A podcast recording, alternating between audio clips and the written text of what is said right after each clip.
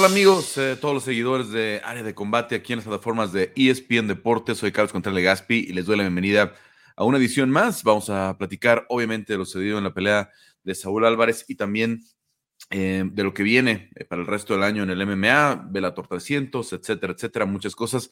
Pero primero quiero enviar un mensaje a todos mis compañeros de ESPN Deportes y a la familia de nuestro compañero eh, Héctor Cruz. Han sido eh, pues días muy complicados desde el fin de semana pasado que nos enteramos de su fallecimiento. Eh, obviamente Héctor era un personaje muy querido para nosotros aquí en área de combate, era nuestro productor, pero hacía muchas cosas para las plataformas de ESPN Deportes y obviamente un referente para muchos, muchos de nuestros compañeros, a los que como decía les mando un abrazo, a la familia que encuentra una pronta resignación y pues de nuestra parte, pues donde esté sector, gracias por todo el apoyo en estos, eh, pues ya eh, más de un año de eh, podcast en los que nos estuviste acompañando. No aparecías a cuadro, pero obviamente siempre fuiste parte importante de esto. dicho esto, pues obviamente vamos a dedicarte el programa de hoy. Y bueno, pues ya está por acá Quique Rodríguez para arrancar con el tema del, boxeo. pues Quique, pues una triste noticia para nosotros, pero bueno, tenemos que el show sigue. Y, el sábado, pues tuvimos una, pelea muy grande, ¿no? Eh, eh, que, que, finalmente, finalmente eh, decepcionó a muchos fans. Pero tú, ¿cómo viste Canelo en contra de Charlo? Carlos, ¿qué tal? Amigos de Área de Combate. Bueno, primero que nada, también me, uno a, la pena, al pésame, a la familia del buen Héctor Cruz, que siempre pues, nos recibió de, manera muy amable, con una sonrisa y, y pues, pues, pues siempre sus consejos para, para que el programa saliera de la mejor manera posible. Digo, yo solo tuve la oportunidad de conocerlo a distancia, pero bueno, pero fue, fue un gusto haber conocido a Héctor y, pues bueno, eh, como dices, el show tiene que continuar y un fuerte abrazo para él donde quiera que esté y, a, su familia. Eh, bueno, respecto a, la pelea de, Canelo Charlo, se ha vuelto muy difícil la verdad de Canelo, eh, Carlos, porque si dices que peleó bien, que peleó bien, pues entonces estás engañando a la gente. Pero si dices que la pelea fue mala, entonces también estás, estás menospreciando la grandeza del Canelo. Entonces, pues se ha vuelto muy complicado hacerlo, ¿no? Porque, porque el Canelo desde siempre ha polarizado, creo que ahora lo hace más todavía. Conforme pasan sus, sus peleas, perdón, la polarización ahí está. La gente que ve las peleas las ve para criticarlo, las ve para, para hablar de todo lo mal que hay alrededor de él, pero las ve. ¿No? Al final de cuentas, yo creo que los números cuadran, salen y lo importante para las empresas es eso. Y mientras el fenómeno del Canelo sea así, se venda de esta manera, pues seguiremos viendo esas peleas, yo creo. Sí, eh, mira, yo, yo, ya llegué a un punto en esa situación en la que no, ya no me desgasto, ¿no? No, nada, cero. Eh, al menos en México, porque no, no, no, se refleja así tanto con los analistas estadounidenses. Sí veo ahora algunos estadounidenses un poco molestos, más con Charlo, ¿no? Más con Charlo que, que mostró mucho menos de lo que se esperaba, ¿no? Yo no creo que tenga que ver con la pegada ni con el peso, el hecho de que haya estado tan amarrado, ¿no?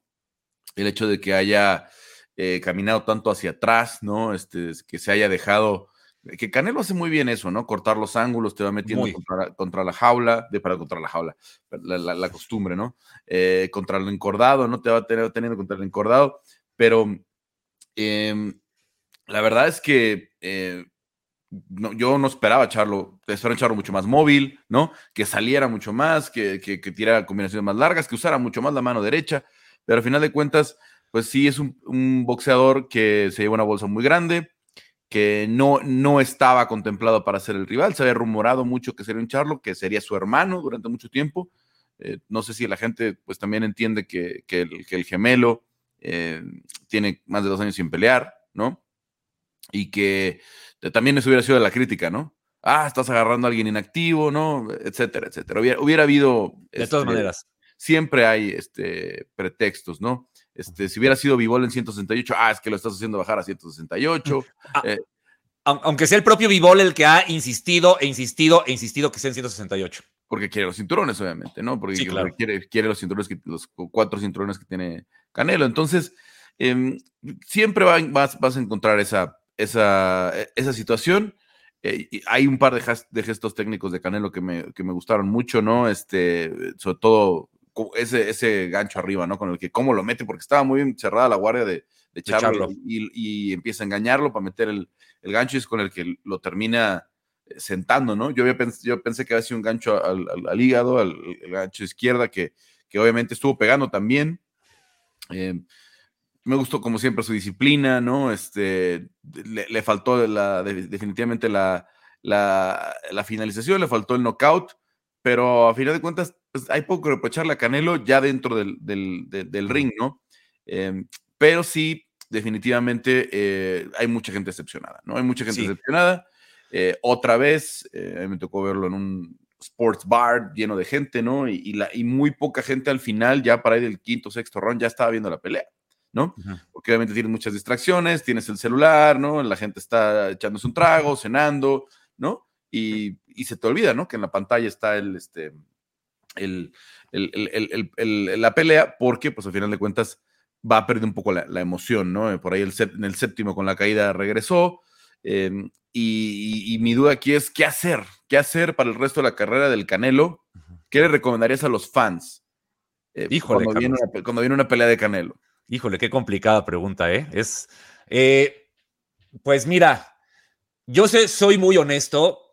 A, los fans que, les gusta el boxeo, a los fans del Canelo, pues bueno, si eres fan del Canelo y, estás con él en las buenas y en las malas, pues disfruta sus peleas, siempre, ¿no? Si te gusta el boxeo y el Canelo, pues está bien, pero te gustan otras cosas, pues cuando anuncien la siguiente pelea, si te gusta, vela, si no te gusta, no la veas. Punto. No es eh, hay, hay mucho boxeo eh, eh, cada fin de semana como para enfocarse en una sola pelea o en dos peleas al año. Y es eso, ¿no? Híjole, y de todo lo que comentas, Carlos, es que son muchas cosas, ¿no? Me parece que el tema de la expectativa es un tema aparte que merece que toquemos como, como pronto, o sea, en, este, en estos minutos sobre Charlo y el resto, todo el mundo habló del tema del peso. Y sí, evidentemente es un factor, no, no, no lo puedes eh, echar en saco roto porque pues la regla, en, el boxeo y en los deportes de contacto el peso es la regla sagrada, es la, es la máxima justicia competitiva que puede haber, la máxima igualdad que puede haber. Ya después vienen las habilidades y otras cosas, pero, pero eh, pesar lo mismo que el que tienes enfrente es la máxima igualdad que puede existir en los deportes de contacto. Y y, en este caso, bueno, pues, se hablaba de la diferencia, pero tú veías a Charlo físicamente y pues tampoco lo veías eh, mal, se veía bien. A ver, si, tú me dices que ah, sin saber, ¿no? Yo, imagínate un ojo inexperto. ¿Me dices que Germán Charlo es el, es el chiquito de la pelea? No te la crees. ¿De dónde, no? ¿De dónde? Totalmente. Porque aunque Canelo obviamente estaba más cuadradito, está más fuerte, a lo mejor eh, más grande de hombros, pues estaba en desventaja de alcance, estaba en desventaja de altura, ¿no? Este, a la hora de la pelea, yo no sé qué tanto, no sé si son públicos los números de la rehidratación, ¿no? De, cuánto pesaron antes de subirse al, al, ring, ¿no? Sé que hay comisiones que sí lo hacen, comisiones que no lo hacen, a veces, como hemos platicado, que esos otros temas de, de crítica Canelo, la cláusula de la rehidratación, ¿no? Eh, este, pero a final de cuentas, yo creo que lo que importa es cuánto pesaban a la hora que pelearon. Sí. No lo que hicieron en la báscula, porque obviamente la báscula se puede engañar, ¿no? Yo me invitaron, son unas este, buenas amigas de Jimena y Pia a, su podcast también, le decían, no, pues a ver, a mí me tocaba ver cortes de 30 libras en, en, en, en MMA, de, jueves para viernes, ¿no? 30 libras. ¿Cuánto rebota esa, ese peleador al otro día? Después de haber cortado 30 libras de puro líquido, y al otro día ya comer bien y este, hidratarse, tomar dos, tres galones de agua. Eso es lo que, es lo que hay que, lo que, hay que mm, estudiar, ¿no? En este, en este tipo de peleas. Yo, como digo, puede ser que Germán, eh, que, perdón, que, que, Charlo hubiera peleado, este, mm, eh, que, que, hubiera sido el que peleaba en 160, no el que peleaba en 154 pero su complexión física es la misma, son gemelos. Idénticos, son idénticos. y, yo estoy seguro que, cada uno ha escogido pelear en un peso diferente por el tema familiar. Para, no cruzarse, claro. Para no cruzarse, punto, ¿no? O sea, no es porque uno pese más que el otro. Eh, eh, eh, el tema del peso, Carlos, o sea, yo lo que, yo lo que preveía era que ante Castaño se vio muy ágil, ¿no? Se movió muy bien, fue muy rápido, muy buen trabajo de piernas. Yo pensaba que esa es la parte que le iba a pesar, el el, no poder hacer con tanta eficiencia lo que hizo bien ante Charlo, eh, ante Castaño, perdón. Y evidentemente teniendo un tipo pues mucho más pesado, le iba a costar pues, pues llavear mejor o, impactar mejor su jab. Pero íbamos a ver un tipo más activo, ¿no? Un tipo que por lo menos lo intentara. Y, por esta parte es, es donde yo lo del peso todo el mundo se enfoca en el tema del peso y, ah, ya ven, yo les dije del peso, ¿no? Es como, como la verdad absoluta. a mí me parece que el tema del peso no es el factor final respecto al desempeño de Charlo. Yo creo que hay otras situaciones y me parece que es un tema mucho más mental. Eh, Charlo por ahí dijo que nunca había sentido una pegada como la del Canelo respecto al, al este con el que lo mandó a la lona, pero creo que el resto de la pelea, yo le vi clavando unos ganchos al hígado durísimos y se los aguantó. Los ganchos de izquierda que decías también eran brutales y se los aguantó. O sea, si de verdad el tema del peso hubiera sido una diferencia, tipo mantequilla Nápoles, eh, Jaime Monzón, que ahí sí se veía cómo destrozaba el cuerpo de, mantequilla este, el argentino, pues ahí sí estamos hablando de, un tema del peso. Yo creo que el tema del peso simple y sencillamente impidió que Charlo fuera, eh, eh, pudiera explotar sus habilidades lo mejor posible. Pero me parece que eso, por cómo se desarrolló la pelea, no es lo que dictamina lo que sucedió en el ring. Mira, aquí Damián Delgado, que estuvo en la, en la transmisión, Damián, nuestro productor, eh, dice que eh, Charlo estaba en 172, 173 libras, ¿no? Es un rebote muy, muy corto. Pequeño. Apenas 4 libras, ¿no? Y eso es lo que decía yo, puede ser la diferencia, ¿no? No sé si Canelo subió en 180, eh, en, cuanto, en cuanto puede haber subido, pero al final, a ver, el, el, cuando quieres criticar, ¿no? Este, han usado esto, esto del, porque pocos han hecho lo que ha hecho Canelo, sobre todo hablando de estas divisiones. Me dicen, es que Manny Pacquiao subió tantas, sí, pero eran divisiones en las que eh, con cuatro libras estabas en otra división, ¿no? Era como más orgánico, como. Sí, mucho más natural, tu cuerpo va cambiando, vas ganando musculatura y tal. Cuando hablas de lo de Canelo, de que primero decían que, este, ¿te acuerdas? Desde la, de Floyd fue en 150 y algo, ¿no? 52 o 53, ¿no? Que Canelo no podía dar ese peso. Luego Canelo obliga a Miguel Cotto a pelear en 155 por el título medio, de medio. Que, es hasta, 160, ¿no? Este, luego hace que Chávez Jr. pelee en 164, alegando que obviamente en ese entonces Canelo no podía pelear en 168, que era demasiado para él, ¿no? Pero luego va hasta 175 a pelear con, Kovalev y con Bivol, ¿no? Y entonces ahora los hace en su contra, ¿no? Primero decías, ah, es que los estás haciendo que peleen abajo, ¿no? y ahora lo está haciendo que, y ahora está, ah, te está haciendo con los más grandotes porque eres más rápido, ¿no? O sea, siempre encuentran algo como eh, eh, atacar esta, esta parte en la que realmente, pues también hay que reconocer que, por ejemplo, si dices es que Charlo eh, está dos divisiones abajo, bueno, Canelo también está peleando hasta cuatro divisiones arriba, arriba. de donde llegó incluso a pelear por campeonato mundial, ¿no? Sí. aquella, me refiero a, aquella del peso medio, ¿no? En 155, estamos hablando de 20 libras de diferencia de aquella vez de, con Miguel Cotto en el peso medio a lo de Vivol, a lo de, a lo de eh, Kovalev, ¿no? Entonces, eh, ya no alcancé a cerrar la idea hace rato, pero a ver, Quique, a mí me preguntan, oye, que este, digo, ya no las veas. Totalmente. Ya no veas las 100%. Ya no la, ya no la veas. Eh, la verdad, siendo honestos, el mundo del, boxeo, y, y, tú eres este, contemporáneo conmigo, yo me acuerdo, esto pasaba siempre que peleaba Floyd Mayweather. Los últimos 7, 8 años de Floyd, las últimas peleas, la de McGregor, la de Pacquiao, la del propio Canelo, la, este, ¿cuáles otras ganas tuvo al final? Bueno, desde la de, tal vez de la, de la olla no decepcionó tanto, ¿no? Víctor Ortiz, Robert Guerrero, por ahí, ¿no? a Ortiz es el que le gana cuando se descuida, ¿no? Ortiz, ¿no? Este, todo ya fue polémica con, con, Mayweather, ya no convencía nunca, no, es que nada más es defensivo, nada más está esquivando, no sé qué, pero se volvió a parar en el, en el, en el MGM Grand y otros todo mundo 50, 70 millones de dólares, 100 millones de dólares, eh, la, arena llena, vendiendo muchísimo, pago por evento, ¿no? Em, creo que Canelo eh, ya rebasó ese, ese, ese tema de si, si quieren verme o no quieren verme, lo va a ver la gente. Sí. Van a llegar los casuales que no ven box durante todo el año y lo van a ver y, van a llegar los hardcore, van a llegar los que están todo el año viendo todas las peleas de boxeo. Excepto tú que estabas trabajando el, el, sábado. sí, estaba en otro lado ese día. Pero eh, van a llegar todos de todas formas. Entonces, ya no se desgasten. Si no, les, si no les interesa ya el producto y todo eso, si sí les gusta el boxeo, hay muchas opciones, ¿no? Este año hemos tenido un año impresionante. Un año, que, que, a lo mejor no nos hubiéramos imaginado. Si, si yo te digo en enero, este año vamos a tener Spence Crawford, García Yerbonta, y Tyson Fury contra Usyk, no me crees. E, eran peleas utópicas que era, eran discusiones de Twitter nada más. Y todo pinta para que las vamos a tener si, lo de Usyk contra, contra Fury se hace, ¿no? Este, en, diciembre. Eh, si no, si, si es en enero. Como, eh, o, en, enero. Pero si no es que, si, como dice este, si, es, si no es que este um, Francis Engano lesiona a, Ah, Tyson Fury. Tyson Fury de alguna forma, ¿no? Algún corte o algo así por el estilo que le impidiera regresar rápido al, al, ring, ¿no? Pero a final de cuentas, eh, hemos tenido un gran año en el box, donde ni siquiera, si hubiéramos quitado las dos peleas de Canelo, la de Ryder y la de Charlo, de todas formas es un gran año, un año muy memorable en el box, que yo no sé si desde, no sé, desde un 96, 95, ¿no? Cuando estaban activos todavía Chávez, De La Hoya, Tyson, eh, Holyfield, este, eh, Camacho, este, Miguel, González, Miguel Ángel González, teníamos toda esta baraja, ¿no? De buenas peleas que se podían hacer.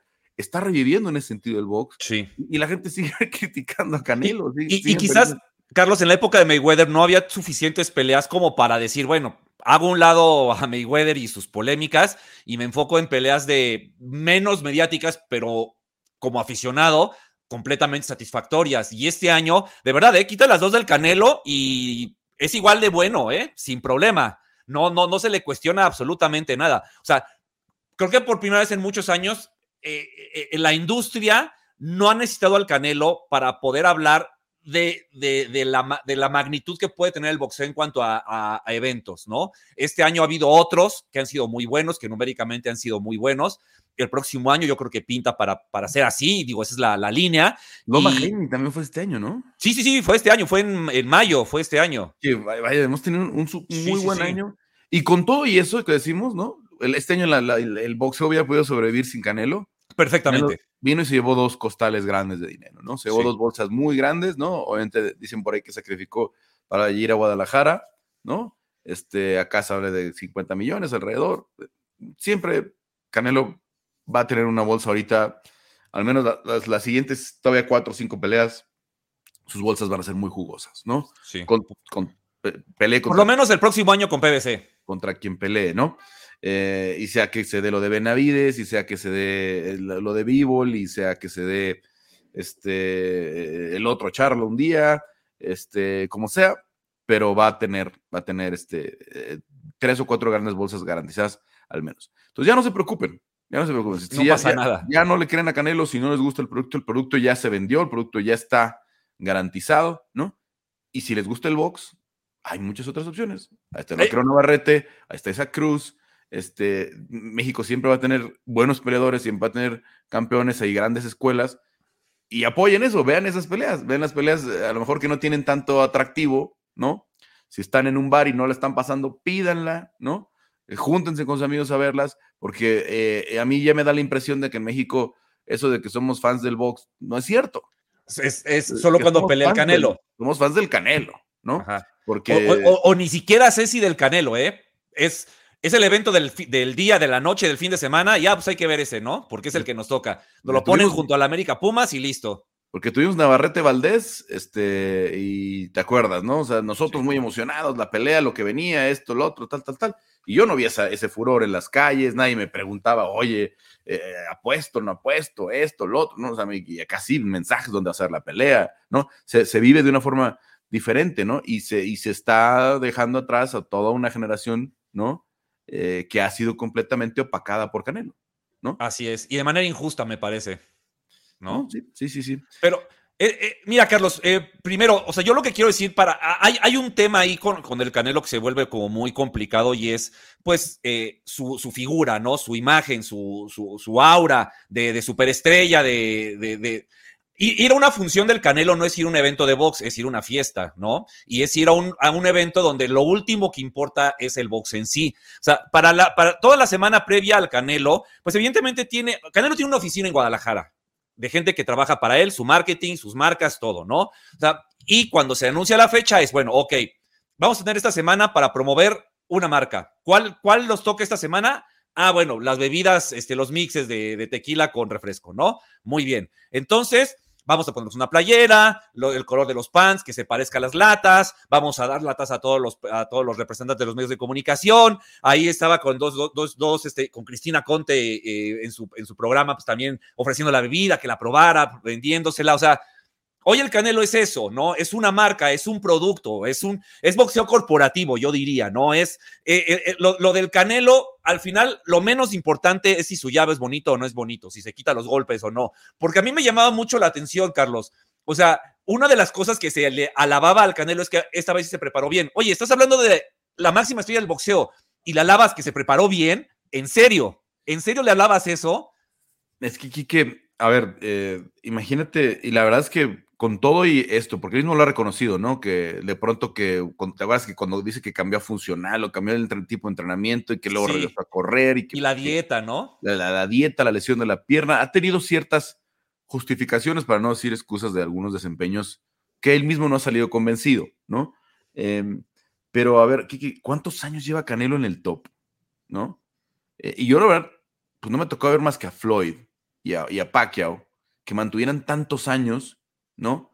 Esa exigencia y pelear dos, tres veces al año, este, es muy difícil. Ya, claro. Como, dices, ya hay tantos negocios alrededor, tantas entrevistas que te piden, está, eh, en este caso es Showtime, que te está grabando todo el tiempo, ¿no? Que te están haciendo una entrevista después de entrenar, ¿no? Y, es que llevo dos coberturas, cuando normalmente se lleva una, ¿no? No, no, y es que a lo mejor viste un, viste dos, pero probablemente este, va la de Hispanic, eh, la de US Hispanic, y va la de español, y va la de inglés, y va la, no, o sea, son, son, son muchos, son eventos demasiado grandes eh, y, te empieza, es muy difícil, la verdad, o sea, también eh, hay que entender un poquito al, atleta de, ese tamaño, ¿no? De, de que, pues, el, la responsabilidad de ser campeón parece poca, ¿no? Dices, ah, sí, pues, eres campeón, no, no, no, es que te empiezan a exigir demasiado y tu manager tiene muchas ideas y, te, le llegan así, ¿no? Y, el, negocio, y negocios y negocios y anuncia esto y esto, lo tal, tal, ¿no? Y el caso de Canelo son sus propias marcas, ¿no? O marcas que están registrando su equipo, como dices, ¿no? De la bebida y de este. De... Sí, bueno, eh, sí, la bebida también la hidratante, la de electrolitos pero también la, que es como alcohólica, ¿no? Como sí, que, es, la que, es la que se promovió esta semana, que es con la que, pues, es la playera que traía cuando le entregaron los cinturones, y decirlo, ¿no? Sulaimán le entregó la del CMB y se la rechazó, y Sulaimán dijo, bueno, está bien, no, no, no se metió ahí. Pues es que sí, es, su propia marca, ¿no? La trae también en el calzón, ¿no? Sí, ajá. en la parte de atrás, si no me equivoco. Pero eh, es, tanto, tanto lo que está alrededor que es difícil y, y creo que sí tiene un mérito ¿no? Cuando, claro. cuando, el, cuando el peleador puede decir, es que este campamento logramos como lo que hizo, ¿no? Se fue a Big Bear, tengo entendido, sí, ¿no? Sí, sí, sí, ahí se, encerró. Logramos aislarnos, logramos entrenar bien, porque a lo mejor ya si se queda en San Diego ya no puede entrenar bien, ya no puede entrenar bien. Y, creo que esa fue la conclusión del año pasado, ¿no? De, de Golovkin, de Bivol, eh, que en San Diego ya no le estaba funcionando. Sí, a lo mejor le, funciona ir a entrenar eh, un día a día sin, sin campamento ya específico, pero cuando ya estás en las 8 o 10 semanas más importantes del campamento, pues hay que, hay que aislarse, cerrar la puerta, decir, a ver, ¿no? Aquí van a entrar los que tienen que entrar, ¿no? Para poder trabajar bien, porque realmente se, se, vuelven campamentos muy, muy demandantes, ¿no? En fin, Quique, a ver, este, pues creo que no hay mucho que alegar, ¿no? La de, de, lo que mencionas, nada más, o sea, sobre lo difícil, también hay que entender la parte del rival. O sea, algo que comentábamos es que eh, los rivales del Canelo que ha tenido al menos pues del 2017 con Triple G para acá, es que son rivales sin la experiencia en este tipo de eventos. Y, y, cuando dicen es que el Canelo compra las peleas, o sea, le compra a sus rivales, el Canelo no le va a decir a su rival, cállate en el séptimo round o, o no me pegues y, y, vámonos a la decisión, ¿no? O sea, simple y sencillamente, a un peleador al que le das 10 millones de dólares, una bolsa que, que, nunca jamás se imaginó, que nunca jamás soñó, y que de repente llega el día de la pelea y decía, mañana voy a tener un cheque de 10 millones de dólares. ¿Qué hago? ¿Me compro una casa, un coche, eh, lo meto en una inversión? O sea, tu cerebro se va a otro lado y me parece que al ver el entorno, al ver lo que vas a ganar tú, al ver toda la maquinaria que se mueve, evidentemente te impone y evidentemente te subes al ring y tu cuerpo funciona distinto porque tu mente está en otro lado, no se pudo enfocar como siempre. Y me parece que eso es lo que pasa con los rivales del Canelo. O sea, se, eh, la, magnanimidad del evento y de lo que van a recibir por estar ahí, pues les termina, los termina superando y por eso, pues no son lo que son, ¿no? Y, el único que, que sobrevivió a eso fue Dimitri Vivol y vimos lo que pasó. Sí, y la verdad es que yo digo que es un rollo cultural, ¿no? Vivol incluso está un poquito alejado del lenguaje, ¿no? Que sí habla inglés, ¿no? sí, sí, sí, vi que hace el, el, intento, ¿no? Al menos. Se defiende. Este, pero pues es un rollo cultural, ¿no? En el que no te hace tanto ruido porque a lo mejor no entiendes lo que está pasando, ¿no? Alrededor si están diciendo algo malo o bueno de ti, ¿no? No te, no te estás enterando, tú estás enfocado en tu, en tu, en tu pelea, ¿no? Este, y también, pues, por la, cultura en general del país donde viene eh, vivo, pues son eh, gente dura, ¿no? Este, acostumbrada así como, ¿no? Al, al, no sé, a la, vida dura, el, este, incluso de campo, etcétera, etcétera, ¿no? Entonces, creo que tiene mucho que ver eso que dices, definitivamente, porque ya, ya, ya superó esa generación Canelo, ¿no? En la que obviamente Floyd Mayweather estaba acostumbrado a los eventos masivos, a una, a una semana de pelea en la que hay 80, 90 periodistas enfrente de ti en, y el martes hay que hacer conferencia de prensa en esto que hacen como los, este, ¿cómo le llaman? El Grand Arrival, ¿no? Y luego, después de la conferencia, lo sientan con los de los diarios y luego la, exclusiva con las televisoras. Y el miércoles otra vez la conferencia de prensa. Este, eh, luego les da un poquito de descanso el día que es la conferencia de la undercard que le llaman. El viernes otra vez el pesaje y otra vez atención a los medios para pasar a, desfilar por todas las mesas de, las, este, de las entrevistas, este, la de la transmisión, la de inglés, la de español, si se agregan algunas, ¿no? Este, y, el sábado, ¿no? La pelea, y después de la pelea todavía toda la atención que hay que dar en la conferencia de prensa y todo. Entonces, ¿tú crees que estás preparado para eso? Pero hasta que no llega el escenario tan grande, no lo sabes. No, no, no, no, no sabes si estás preparado, ¿no? Entonces ya cuando alguien como Canelo, que desde los 22, 23 años ya estaba viviendo ese tipo de situaciones, pues ya, ya, ya, ya se puede mantener un poco más ecuánime y sí puede ser que, que le pese a, a, estos rivales que, como dices, pues se ganan la lotería, literal, ¿no? Porque a lo mejor Charlo tiene dinero, ¿no? Yo presumía su colección de carros antes y todo y, y, tal, ¿no? Pero a lo mejor está ganando bolsas de 3 millones de dólares, ¿no? Uno y medio, ¿no? Tal, tal, tal, o que era lo que es su, su rango, pues de pronto te llega. Cuadruplica. ¿No? ¿no? Y sí te, puede mm, eh, distraer, te puede distraer. Yo creo que no, solamente el dinero, sino, como digo, el entorno, tan grande que hay alrededor de una pelea de Canelo. Que no debería ser, no debería ser. Ojalá que Canelo tuviera más, pero. A, mí me llama mucho la atención que desde las conferencias, eh, pues no sé, un mes antes, los, el tour de medios, Charlo generalmente es medio fanfarrón, ¿no? Es payasón, se burla, se pelea, todo, ¿no? Yo sentí que intentó un poco hacer eso con Canelo. Canelo lo ignoró y se quedó así como de, ok, esto no me, no, me lo esperaba. Y a partir de ahí yo lo sentí muy respetuoso de alguna manera, pocas veces saliéndose del huacal, muy pocas veces y como con miedo. Y al final, pues todo eso lo llevó al ring, ¿no? O sea, yo sinceramente creo que el tema del peso, pues evidentemente en algo tuvo que afectar, pero el gran problema de Yermel Charlo en esos 12 rounds estuvo en la cabeza.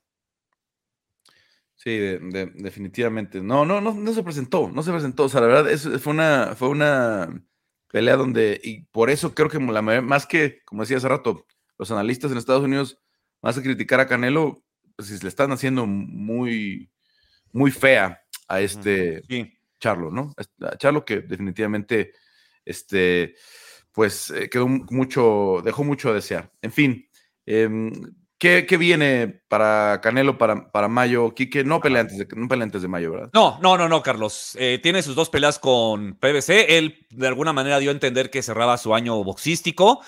Y es una gran pregunta, ¿qué viene para él? O sea, me parece a mí que hay que esperar a los números, no sé si los van a revelar o no, cómo fue el pago por evento, cómo fue, porque yo entiendo que no se llenó la T-Mobile Arena.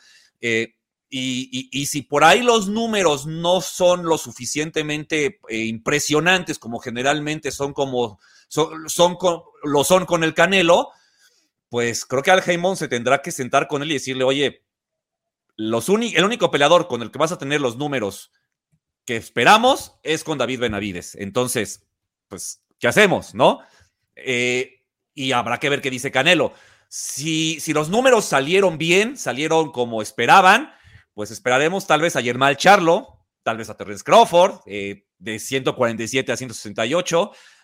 Un peleador que tiene todas esas características que al público no le gusta como rival del Canelo, las desventajas, pues. Sí, vamos a ver. Lo, de Benavides, este, tenemos que esperar a noviembre, ¿no?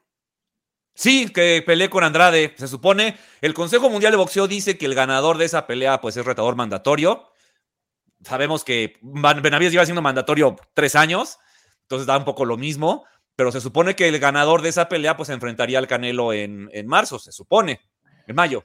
Pero ahora sí es el mandatorio mandatorio, ¿no? Y sería pelea eh, interesante, ¿no? Pelea ideal. México-estadounidense en el fin de semana donde los México-estadounidenses celebran su cultura, ¿no? El 5 de mayo.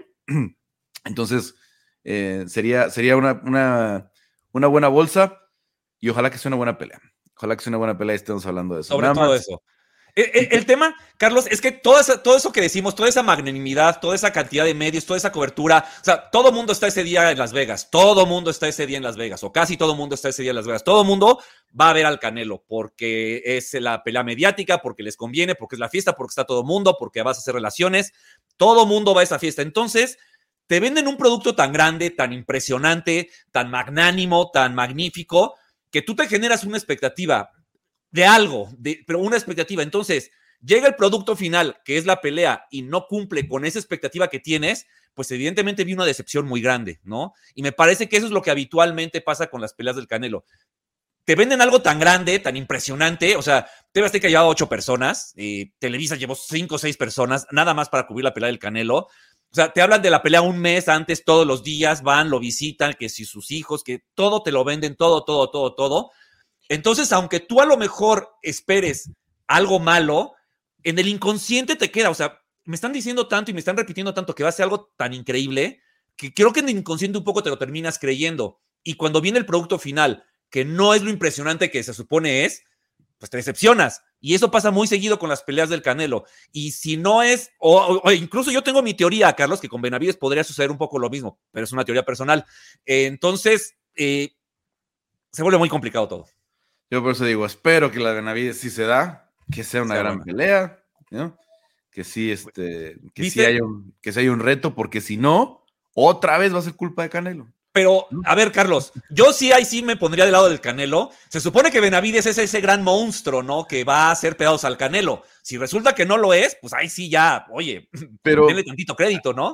A ver, ¿qué, qué, qué, argumentos tenemos para decir que Benavides es, eh, ese gran rival que no Por favor. Canelo? Yo habla mucho, habla, y es un buen boxeador. Muchísimo. Es, que yo ni siquiera, o sea, si tú revisas la carrera de Benavides, sus rivales tampoco son nada del otro mundo.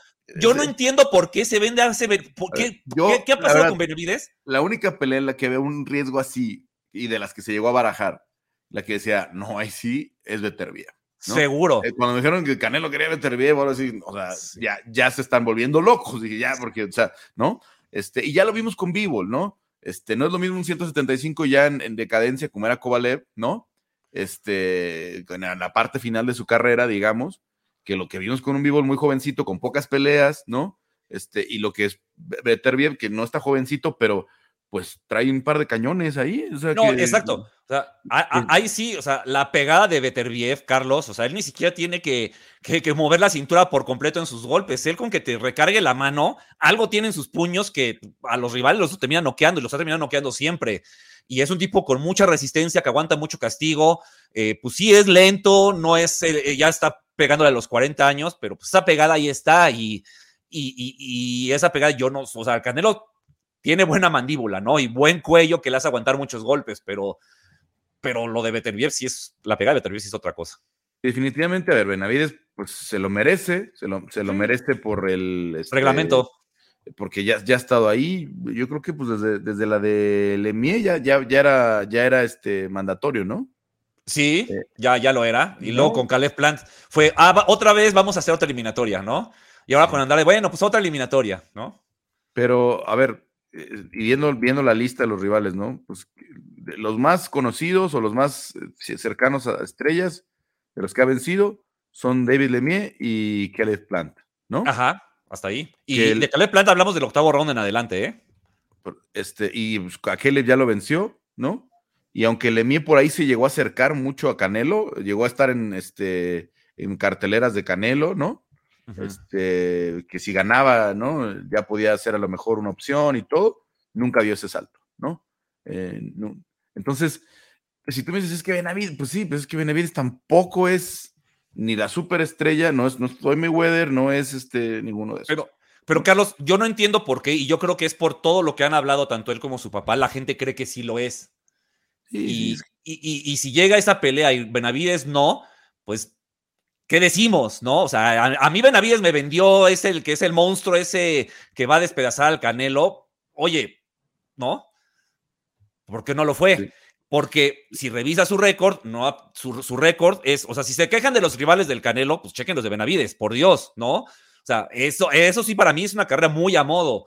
Y Benavides, pues cuando ha noqueado, noquea porque tira 15 golpes. Él no, eh, a, Plant lo llenó de golpes y no lo, no lo noqueó. O sea, no me parece que tenga una pedada brutal. Se para muy frontal, recibe muchos golpes. O sea, a mí, a mí en lo personal, Benavides no me nunca me ha terminado de convencer. tuvo episodios de, indisciplina. No sé, viste el video de esta semana eh, haciendo sombra. Eh, se ve, pero pasadísimo de peso, Carlos. Entonces, ese es un problema que lo retrasó en su, en su escalada, ¿no? Para llegar hasta la pelea de Canelo, ¿no? Porque.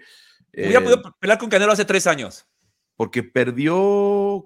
Fue, fue como en la pandemia, ¿no? Cuando, cuando no dio, se llama Romer Angulo, si mal no recuerdo. O, Al colombiano. o colombiano. ¿no? No, eh, la. A ver, aquí tengo el, récord. Eh, Adirrell le gana y se queda con el título, el supermediano eh, del, CMB, pero luego no es elegible porque no da el peso contra este contra contra Roemer. Sí. contra Roemer Angulo.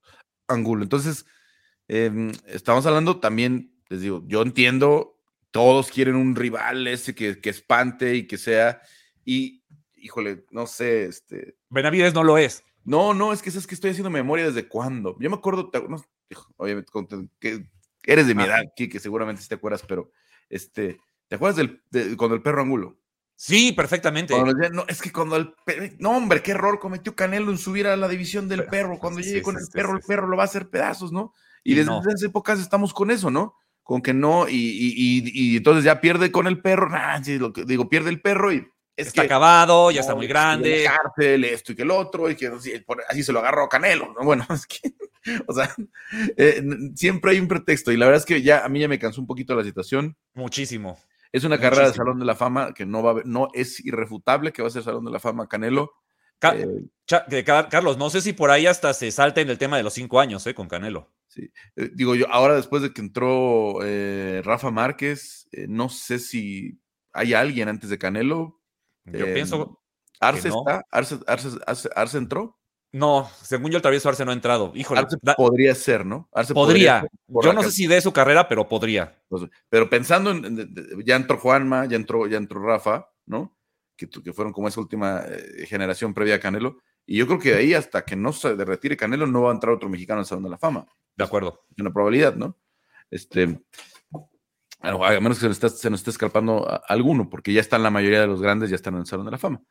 Entonces, vamos a ver qué, qué termina sucediendo de aquí a noviembre. ¿Qué tal está Dimitrios Andrade contra este eh, eh, Benavides, contra David Benavides?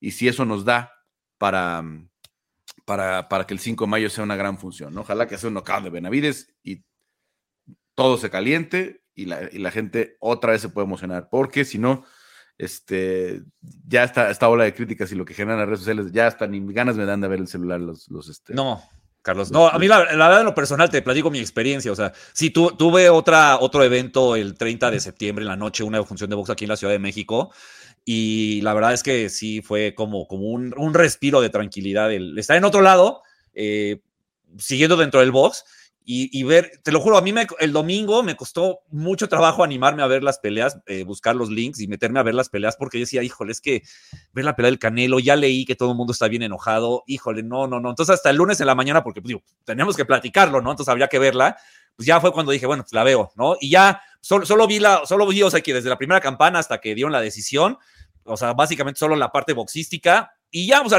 y le decirlo, el Canelo no peleó tan mal, pero es que creo que al final ni siquiera es el punto, ¿no? O sea, es un tipo que sabe mucho de box, tiene mucha experiencia, mucha, pero no es el punto, parece, con Canelo. Sí, sí, sí. Felicidades, por cierto. Me dijeron que estuvieron buenas las peleas el, sábado. Ah, sí, estuvieron buenas. Gracias. La próxima podemos estar por allá. Este, eh, y, verte eh, trabajar, Kike, ahí narrando también boxeo. Eh, gracias. Como siempre, estamos en el estilista. Vamos a pelear a Damián Delgado, que ya vamos a meter a nuestros compañeros a platicar de MMA queríamos ir, llevarnos la cortita, pero bueno, a final de cuentas, este, el tema de Canelo siempre da para mucho más. Este, Juanma ya está ahí discutiendo en el chat. Este. No lo he visto. Claro, ¿qué le piden a Canelo? No lo merecen allá Canelo, ¿eh? Marche un pasaporte argentino. ¿Qué le piden? Es la exigencia. Es demasiada exigencia. ¿Qué piden que haga? Pues es que él provoca esa exigencia. Él solito provoca esa exigencia. Pero, Quique, en, un momento de su carrera, Carlos Monzón peleaba igual también, desgastando la guardia, destruyendo los brazos a golpes para después noquear. Claro, pero ¿Qué más le piden? Pero solo, Hace solo 10 años que es millonario, ¿cómo quieren que pelee? Solo le ha funcionado, solo le ha funcionado lo de los brazos con Callum Smith. A todos los demás no les ha bajado la guardia. No, es verdad, pero sirvió para ir ganando un par de puntos, para ir desgastando, para ir implosionando Claro. la zona media.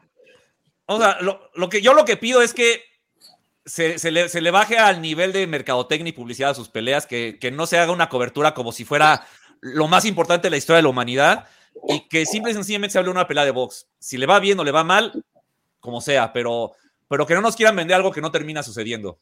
Es que no va Ha habido bajar. tanto buen boxeo este año que de verdad no es necesario, no son necesarios estos fines de semana.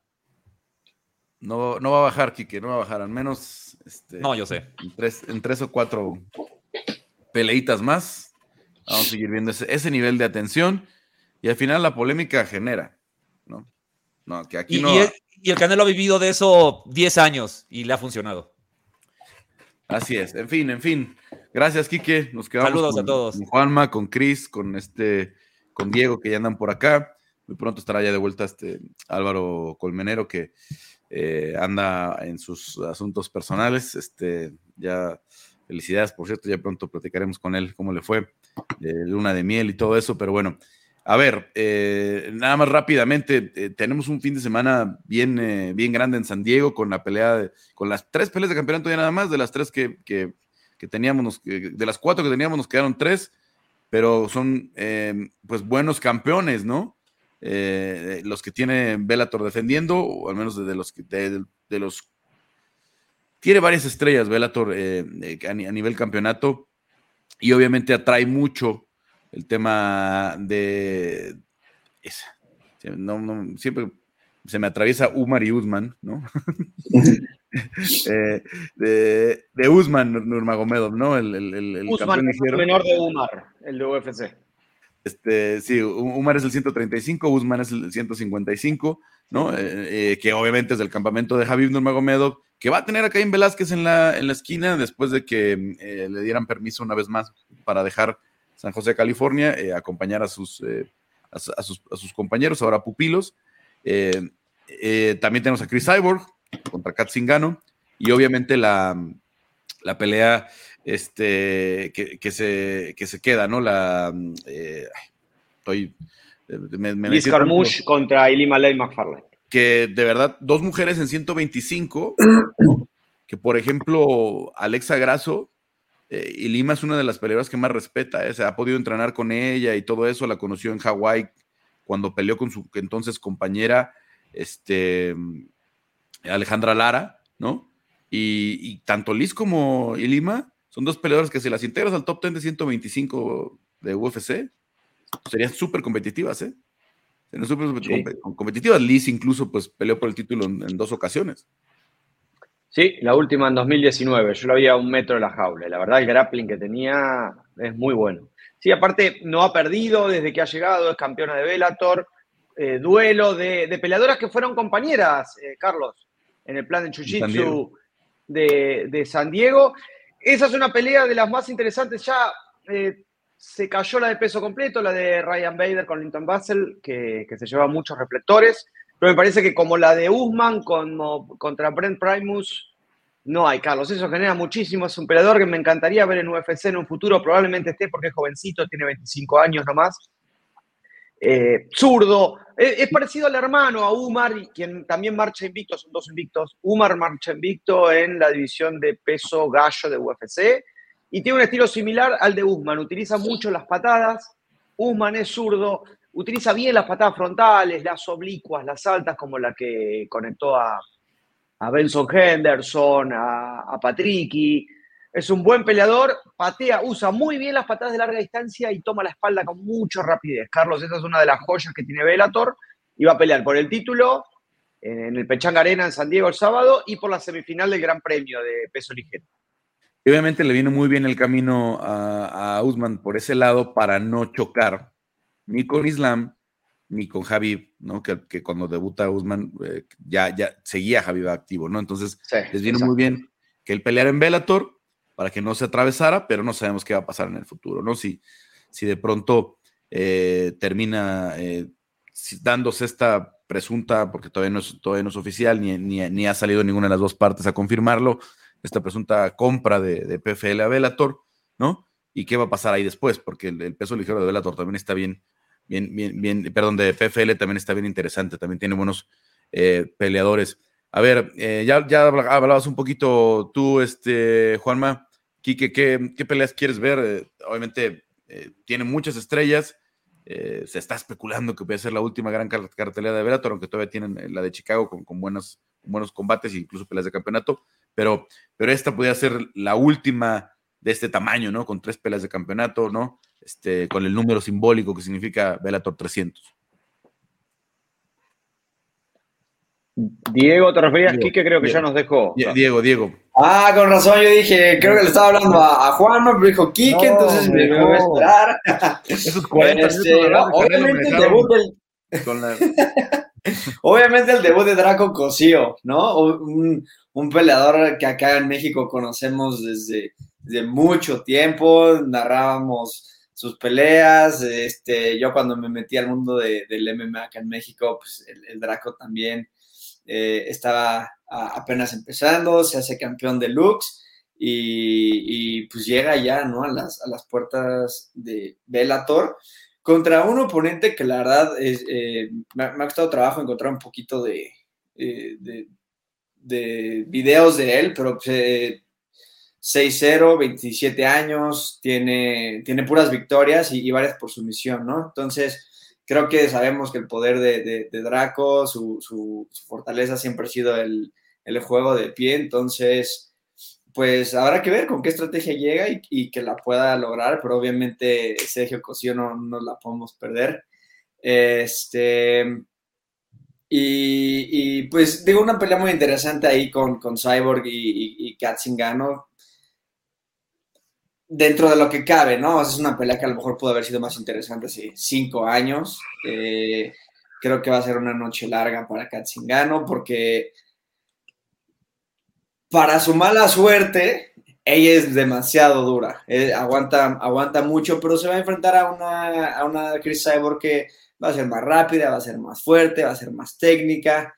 Entonces, ojalá tenga unos, unos buenos momentos, Kat, para, para, para que se luzca, para que la gente no diga, no, ya se debería de empezar a retirar, porque eh, no tengo ahorita acá su edad, pero creo que... Creo que 38. Pegando los... Ah, ve, no, Kat no tiene 41. Ah, perdón, Kat, eh, Chris tiene 38. Ve, entonces sí, Kat ya a sus 41, si, si no le empieza a ir muy bien, digo, tiene una buena racha, ¿no? De cuatro, y por eso está, está peleando por el cinturón.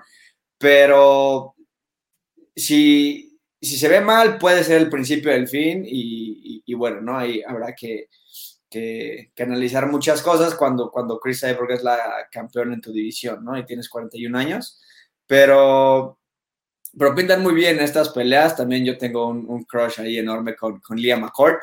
Entonces, eh, emocionado también de, ver que, regrese a, las victorias porque viene de perder justamente contra Katzingan.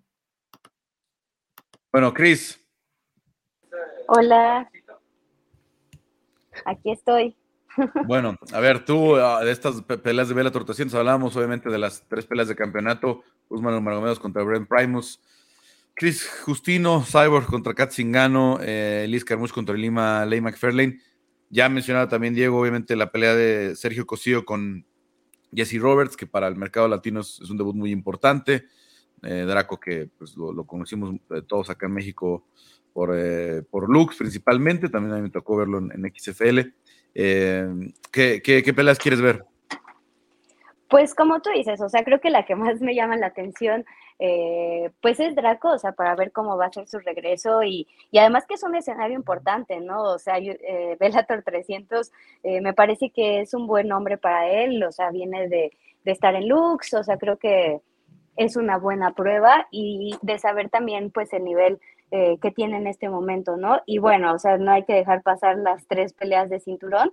Sobre todo me emociona ver em, a, a, Liz Carmouche porque creo que lo está haciendo muy bien en Bellator, o sea, fue la primera mujer a entrar en un octágono dentro de UFC y ha hecho historia, ¿no? Y creo que su camino en Bellator ha sido muy bueno, em, tiene la oportunidad de defender una vez más el cinturón en, en Bellator 300, así que a mí es la que más me emociona ver y creo que Chris Cyborg eh, también podría tener ahí una actuación eh, de highlight, ¿no? Que podríamos recordar por mucho tiempo. Aunque creo que Kat Zingano también es una peleadora bien complicada, eh, tampoco creo que sea tan fácil. Sí, va a ser, digo, hay que ver, porque también esta pelea de Cyborg se retrasó mucho, ¿no? Este, tenía mucho rato que las querían emparejar, que, estábamos esperando que hiciera esta pelea. Y en la incertidumbre que nos dejaría para Cyborg, ¿no? Eh, nada más para cerrar el tema de Vela 300, les pregunto a los tres. Si gana Cyborg, ¿qué hacemos con Chris Cyborg? con quién pudiera pelear Chris Cyborg para ser interesante esto? Pensando que PFL se puede fusionar con Bellator, la pelea de Kyla Harrison se vuelve factible, ¿no? Kyla se espera que cierre el año peleando en 145 libras. ¿Qué hacemos con, con, Chris Cyborg? Si gana Sarah McMahon, a mí me encantaría ver esa pelea, Carlos. Una pelea con reminiscencias de UFC, una luchadora olímpica como Sarah, contra una striker, un duelo de estilos. Recién llegó Sarah, tiene una sola pelea ganada en Bellator. No, no, quieras quedar bien, Juanma. Esa pelea no va a ser divertida. No, pero es la única opción que queda. es que... No, vos no preguntaste diversión, vos no pediste diversión. Vos pediste que... No, es que me refiero a ver, eh, Cyborg definitivamente se quedó atravesada porque eh, es una de las mejores de la historia. Según yo, es la única que tiene todos los cinturones eh, relevantes, ¿no? El de Strikeforce, el de, el de, Invicta, el de UFC, el de Bellator.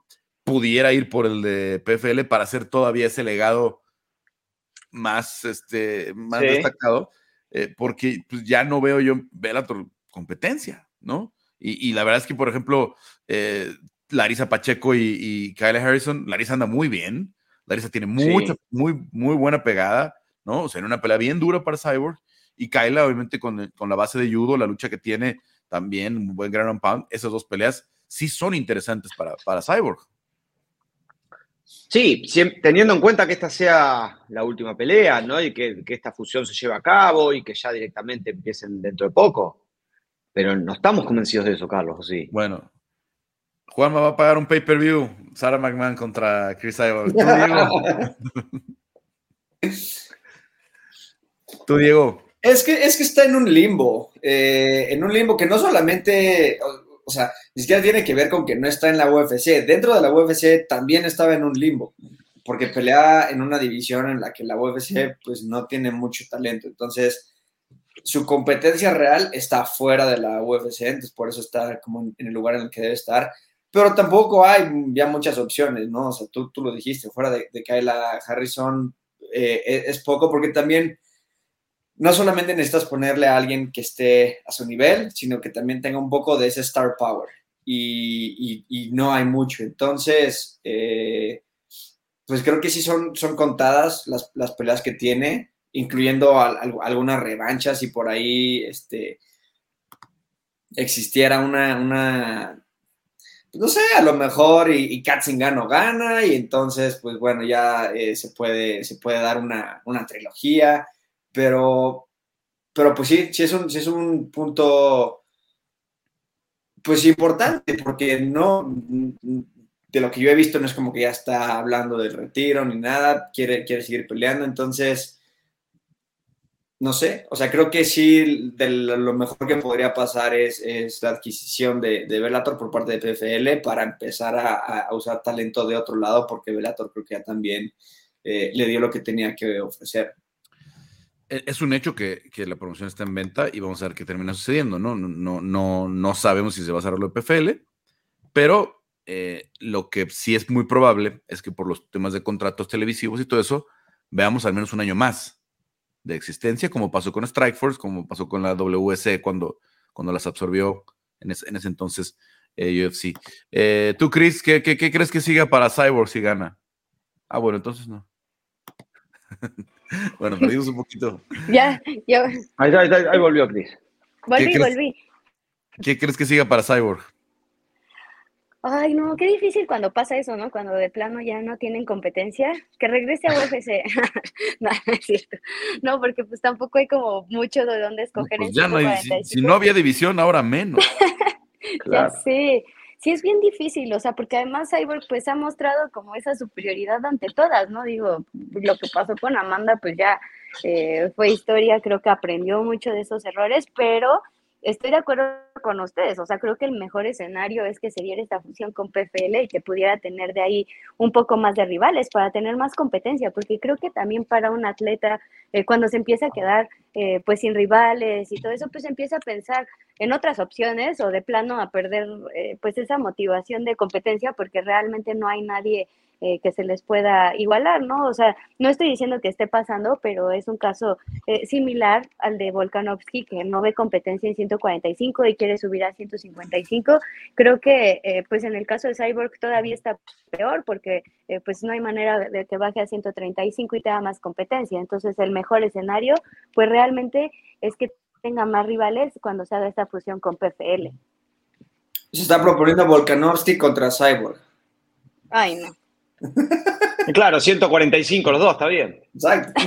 Ahora, ustedes se dan cuenta de la peculiaridad de este deporte, ¿no? Estamos hablando de un peleador que no tiene ya resistencia. Imaginen en el fútbol esto o en el automovilismo. Esto en una categoría en donde no haya rivales. Bueno, así ha pasado en el automovilismo, que de pronto ganan cinco años seguidos el campeonato y, y, se, y se empieza a volver aburrido. En fin, a ver, eh, lo de, por, por, cierto, lo de este Jesse Roberts, el rival de, de, de Draco, es, es, peligroso, ¿eh? Eh invicto 6-0, este buen luchador, eh, es welter, digo, sé que Draco ha estado eh, ya batallando un poquito para dar las 155 libras, esta pelea es en 155, pero va a rebotar en un buen tamaño, pero es una pelea complicada, hay, hay, que estar pendientes el, el, el, sábado allá desde lo que sucede desde, San Diego. Em, a ver, pues cerramos lo de Bellator 300, y les quiero hacer esta dinámica, ¿no? De, de, de, porque tenemos muchos anuncios y algunas peleas que ya seguramente estarán para el año próximo, pero de las que tenemos de campeonato, tienen que escoger, de dos y la división, me tienen que decir quién cierra el año como campeón y por qué. Cris, el vamos. Cris, vamos a arrancar contigo. A ver. Peso ligero, ¿quién va a ser el campeón al final del año y por qué? Eh, creo que se lo va a quedar Charles Oliveira.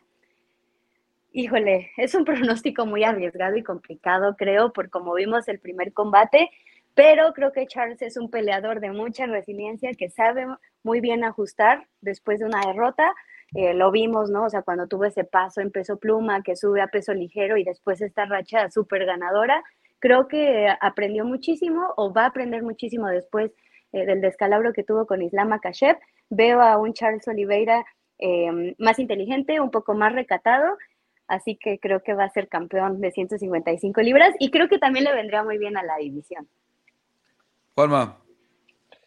Charles llega en un gran momento, Carlos 12 de 13, pero me parece que el campeonato se va a quedar en, en AKA. Fue demasiada superioridad de, de, Islam con el striking, conectó muy bien con 1-2, conectó con mucha potencia. Charles defendió realmente mal todo lo que fue el striking y cuando ambos lucharon para ir al suelo, se notó la fuerza y la potencia de grappling de Islam. Viene de una gran pelea con Volkanovski. Creo que va a haber mejoras en el campamento de Charles porque fue realmente una, una mala noche, fue superado antes de ser sometido con el triángulo de brazo. No funciona llevar la pelea a la guardia, no creo que funcione el Jiu-Jitsu ni el Muay Thai contra Islam. Yo creo que se va a quedar en las 155 y después Islam va a pelear contra el campeón de las 170. Diego. Yo voy a contestar más con el corazón que con la cabeza y voy a, voy a, decir lo mismo que, que Chris. También siento que, que Oliveira va a encontrar los ajustes necesarios. Creo que en la primera pelea nos sorprendió lo, lo, lo bien que aguantó en el piso Oliveira y, y, lo, y lo bien que estaba el striking de Islam, ¿no? O sea, como que medio cada quien se lució un poquito más en donde creímos que iba a tener ventaja el otro. Entonces, siendo, siendo ese el caso, y Oliveira habiendo sufrido una derrota por un poco de, de descuido, siento que, que, va a ser un poco más, más paciente y más técnico, pero sin perder ese, ese, estilo y esa hambre que tiene. Entonces, yo creo que el año lo cerramos con Charles Oliveira como campeón. Bueno, como dices, eh, creo que el, el, corazón de todos es ese, porque Charles se ha ganado el cariño de, de todo el mundo. Es, ese estilo, eh, la sencillez con la que se, maneja, ¿no? Eh, desafortunadamente, para él viene una pelea muy polémica, ¿no? En la que cerrada, ¿no? En la que Volkanovski por ahí todavía tiene argumentos para decir que la ganó.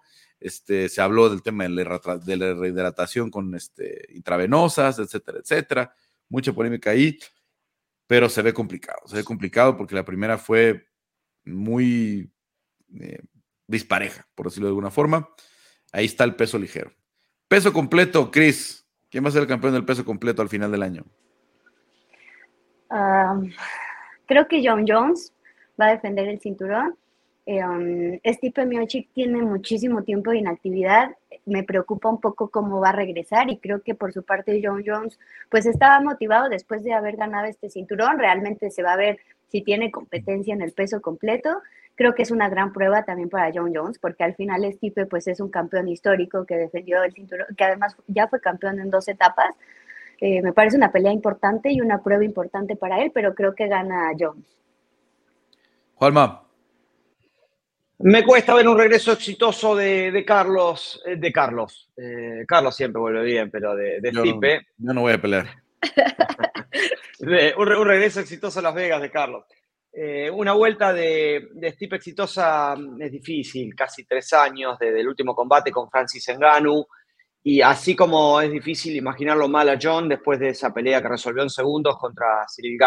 Me parece que la lucha grecorromana y esta nueva talla de John Jones en los completos va a ser clave para cortar distancias, llevar el duelo al piso y finalizar en los primeros asaltos con, con los cuerpos aún secos. Lo veo, lo veo campeón a John y lo veo en su última pelea probablemente, Carlos.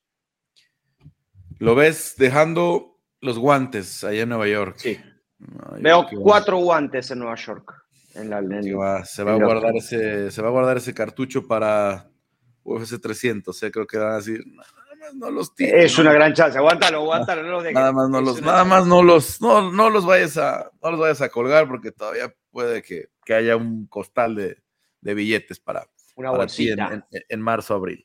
Eh, Diego, Eh, igual, pienso igual que, que Juanma, eh, pero entonces en mi predicción yo voy a decir que no va a haber campeón en la, en la división de los pesados para final de año. Creo que John va a ganar, se va a retirar y nos vamos a quedar otra vez sin campeón. Entonces, es una probabilidad. eh, Yo nada más estoy especulando. Yo nada más estoy especulando, porque, pero sí es pero probable. yo, yo sí, eso es, eso es lo, que, lo que más veo probable. ¿no? Ojalá que, ojalá que tengamos campeón al final del año, ¿no? Porque eh, los vacantes quitan, le quitan atención a las divisiones, desafortunadamente.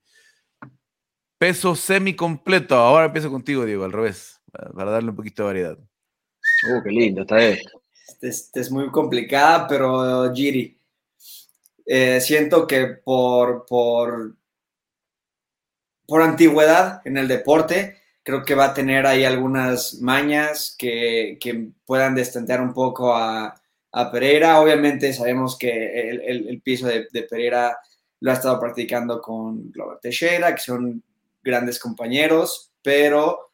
eh, y esta me costó mucho trabajo porque al mismo tiempo tienes a un peleador muy técnico como Pereira que le suele, o sea, suele hacerlo bien contra peleadores como, como Giri, pero sí siento que a nivel completo, a nivel MMA, Giri tiene una ventaja y, y- en cinco rounds va a lograr una barra de, de, un heel hook, algo siento que lo va a someter con eh, algo en las piernas y, y, y Giri va a ser el campeón como debió de haber sido desde, desde que ganó el cinturón, ¿no? Entonces creo que se va a restablecer el orden por fin en, en los semipesados después de no sé cuánto llevamos. Bueno. ¿Fue este año que empezamos con, con el empate de... de No, fue, fue diciembre del año pasado. ve, un año sin... sin Pero era un cinturón vacante porque Giri lo había dejado vacante. Exacto. Eh, No. Entonces creo que ya después de un año se restablece el orden en, en, en semipesado. Pero les pregunto si vamos, a ver, si vamos a tener campeón en semipesado, porque quedó vacante porque Giri lo deja. Se queda vacante porque Lo gana, lo gana Jamal Hill y lo deja vacante Jamal Hill. Hemos tenido una racha, ¿no? Prácticamente desde que John Jones fue campeón, bastante inestable, eh, desde que John dejó la, la división. Giri, Glover, este, varios, han desfilado por ahí ya con, con cinturón, pero nadie se lo puede quedar más de seis meses. Em, Juanma. Eh, yo creo que la estructura de Alex va a prevalecer sobre el caos de Giri, eh, Carlos. Me parece que, la talla, la potencia. Giri estuvo seminoqueado contra Dominic Reyes, estuvo seminoqueado contra Glover Teixeira. Me parece que esa posibilidad no la va a tener con Pereira, porque si Pereira logra conectar las manos educadas que tiene el kickboxing, puede ser complicado para Giri. Ha mejorado en el suelo, tal vez haya un margen en el suelo para Giri. Eh, pero veo la estructura de, de Poatán, el gancho de izquierda, me parece que una vez que entre puede llegar a ser estrago. Yo me inclino para el brasileño. Que además su compañero de entrenamiento y principal entrenador eh, conoce bien a Prohaska. Cristian. Cris. Bueno. Está pensando, Cris, todavía, lo está analizando. Dijo Cris, está, está decidiendo. Eh, Vámonos entonces a la estelar del, cierre de año. Peso Welter, ¿quién va a ser el campeón del peso Welter, Juanma? Lo va a mantener Leon, no sin dificultades. Va a ser complicado contra la lucha de, Colby. Leon ha sufrido, ha sufrido mucho con, los derribos, las derrotas contra Hannibal Silva, la primera contra Kamaru Usman, la segunda pelea contra Kamaru Usman que sacó de la galera zapatada de izquierda ha sufrido, digo, porque en las últimas dos peleas contra Usman sufrió nueve derribos, le ha costado mucho. Colby es un luchador de mucha presión, es un artista de la presión y el derribo, es el segundo peleador con más derribos en la historia welter, después de George St. Pierre, tiene 67 contra 87. Va a sufrir, le va a costar, pero se va a imponer con el volumen de golpes y con alguna contra en el suelo. Ha mejorado muchísimo en ese aspecto, sabe sobrevivir en la lona, sabe pegar pecho con pecho cuando llega, lleva el combate ahí va a ser el, mismo antídoto que contra, que contra en la, tercera, en la tercera pelea, a base de 1-2, sumar golpes significativos y lograr imponerse. Me parece que en las tarjetas se la va a llevar Lyon y va a terminar el año con dos defensas de campeonato. Lyon, Chris, peso Welter, ¿ya nos escuchas? Ya, ya los escucho bien. Em, estoy de acuerdo con Juanma, o sea, creo que también Leon Edwards en el papel es mucho más completo que Colby Covington. Eh, creo que además, pues esa racha de, de pelea sin conocer la derrota, o sea, puede jugarle a su favor. Es un peleador que ha tenido actividad este año, ya venció dos veces a Kamaru Usman, que bueno, o sea, fue dominante en las 170 libras. ¿Y de qué manera, no? O sea, primero con ese knockout a la cabeza, o sea, con la patada a la cabeza, luego con esa decisión.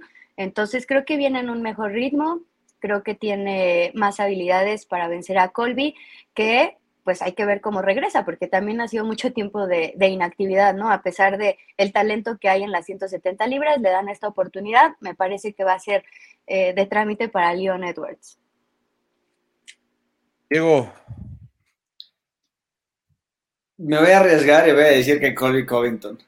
Creo que eh, su presión eh, le, va, le, va, a dar buenos momentos eh, por, por, cómo los jueces luego se dejan llevar eh, las decisiones y le dan más peso en, la lucha.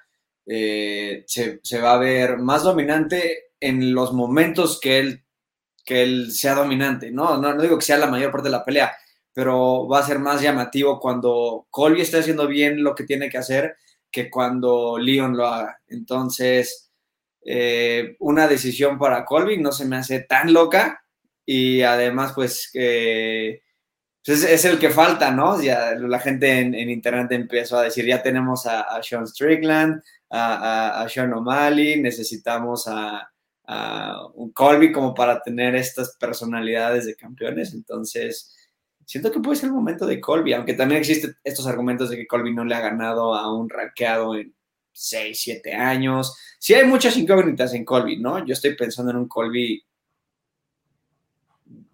Prime de hace 4 años. Eh, habrá que ver, como dice Chris, cuál es el Colby que vemos, pero si sigue hambriento, si, si sigue con, con ese estilo de Chelsea en 2.0 de ir para enfrente.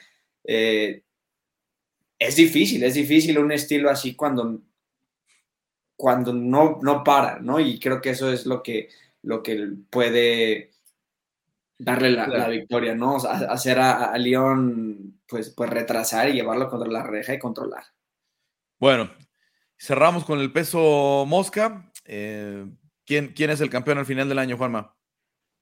Alexandre Pantoya, Carlos. Me parece que el cardio demencial que tiene, el Muay Thai, la confianza de haber vencido nuevamente a, Brandon Moreno, más la capacidad que tiene la lona, va a superar a Brandon Roybal, que es uno de los peleadores que más ha evolucionado estos últimos años, pero me parece que esa evolución todavía no va a estar a la altura de ganar una pelea de Alexandre Pantoya. Me parece que la mezcla de Muay Thai y Jiu-Jitsu brasileño de Alexandre eh, le tienen reservado buenos desafíos. Estuvo agitando una pelea que le dijo que le encantaría subir a 135 y desafiar a, a John O'Malley.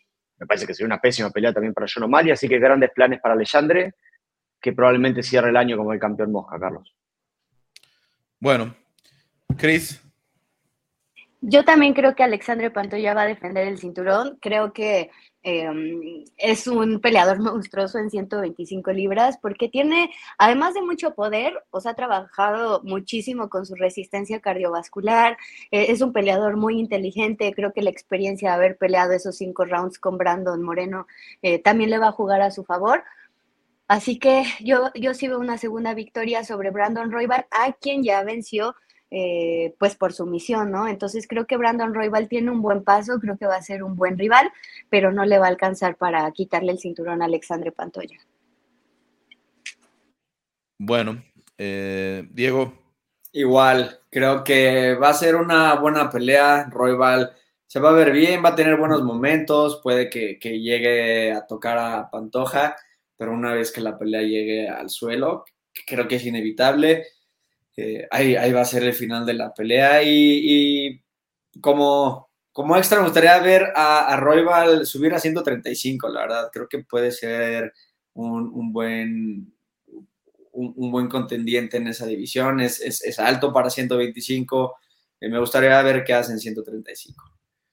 Bueno, vamos a ver. Eh, en general, ganó Charles, ganó Giri, ganó John, ganó este Leon y ganó Pantoya. En, las, en, las, en las predicciones que tenemos para este cierre de año, el sábado eh, Dawson en contra de Bobby Green tiene peleas interesantes. Está eh, Johnny Muñoz, eh, dos muy buenas jiu en, peleas diferentes. Está Montana de la Rosa y, Vanessa de Mópolos, Joe Pfeiffer. Es de esas carteras que a lo mejor no hace mucho ruido, pero que puede tener algunas finalizaciones de algunas peleas muy interesantes. Este. Drew Dover, obviamente, el hombre de la, eh, de la quijada de hierro en las 155 libras. Eh, Alex Morono. Es una pelea interesante, ¿eh? es, una, es, una, es, una, cartelera interesante. El ex campeón del PFL, Philip Lins. hay, hay de todo lo que, lo que busquen. Es, raro que compacten ya a estas alturas una cartelera así en el UFC Apex. Creo que le falla un poquito el estelar, ¿no? Porque es el primer estelar de Grand Dawson y Bobby Green sabemos que ya es un veterano, este, y creo que por eso no ha sido tan, tan publicitada, ¿no? Por eso no, no, ha tenido mucha, o al menos no, la gente no está tan emocionada, pero pues una cartelera interesante este sábado. Gracias, chicos. Gracias, Diego. Gracias, gracias Carlos. Gracias. Abrazo. Un poquito y como siempre, gracias a, Damián eh, Delgado en la, en la producción. Eh, nosotros regresamos la próxima semana con un episodio más de Área de Combate de ESPN Deportes.